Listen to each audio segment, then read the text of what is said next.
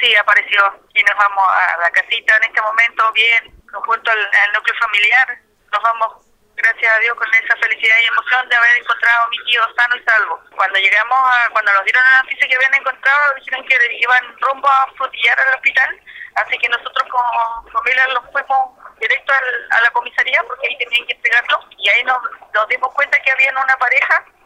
dando declaraciones y Carabinero nos dio a conocer que ellos fueron los que lo encontraron, que fue eh, López, a 15 kilómetros de, de su casa de ellos, ellos trabajan en un fondo eh, y la señora, eh, por lo que ella me dice que iba con su marido a cortar pasto. Y ella lo ubicó gracias a las fotos del Facebook que se publicó y lo ubicó y lo reconoció el tiro, así que le dijo a su marido que hay que llevarlo de alguna manera, igual no lo encontraron con mucha energía porque ya había pasado